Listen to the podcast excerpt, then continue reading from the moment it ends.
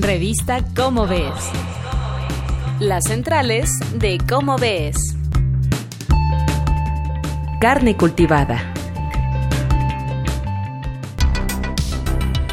¿Qué tal amigos? Mi nombre es Claudia Augesto y les doy la bienvenida a esta, a esta hermosa cápsula que hacemos desde la Dirección General de Divulgación de la Ciencia de la UNAM, que es precisamente revisar las centrales las páginas centrales de nuestra revista consentida. ¿Cómo ves? Y pues para hablar de esta revista siempre me acompaña mi querida Estrella Burgos. ¿Cómo estás, Estrella? Muy bien, Claudia. Muchas gracias por invitarme. Al contrario, siempre es un placer y nosotros ahorita a lo mejor nos vamos a ir a comer, pero se te antojan unas hamburguesas, un filetito.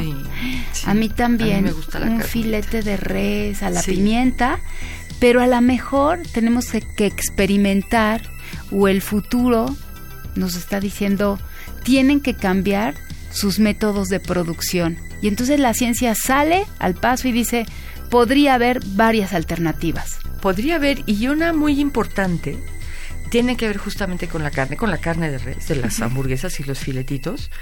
Esto viene a cuento porque en el número de agosto nuestra portada, además de que hablamos como la colaboración anterior de Greta Thunberg, en ese número nuestra portada se llama Carne cultivada de laboratorio a tu mesa. Y es explicar por qué esta es una gran idea.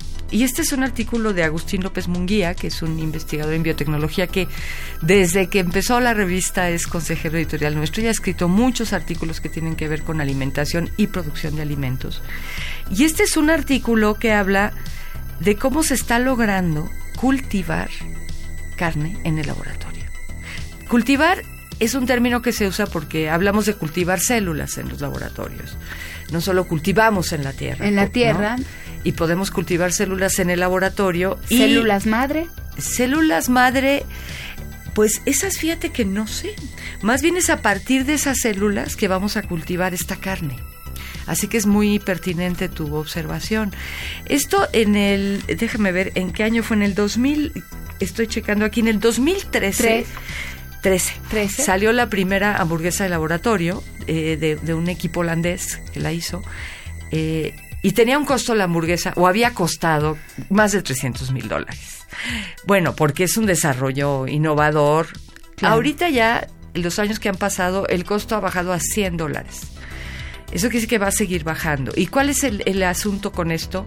Es usar células madre de bovinos y en el laboratorio estimularlas para que se conviertan en las células del tejido que te quieras comer, Claudia. ¿Quieres lomito? ¿Quieres pierna? ¿Quieres espalda? Se puede hacer eso. No tienes que matar a la res.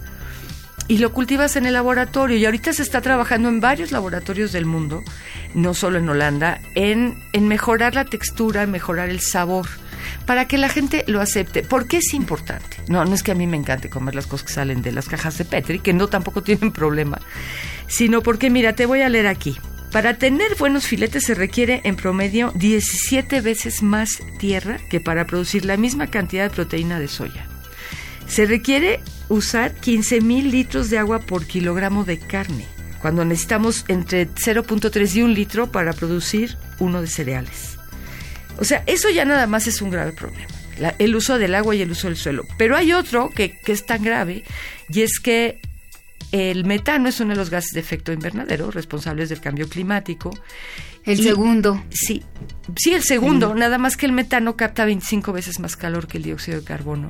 Y el principal productor de metano en el, planeta es la industria de la carne. De la carne. De la carne. Es lo menos sustentable en nuestra dieta, exactamente. Entonces, por lo pronto, yo los conmino, este, no, no los conmino.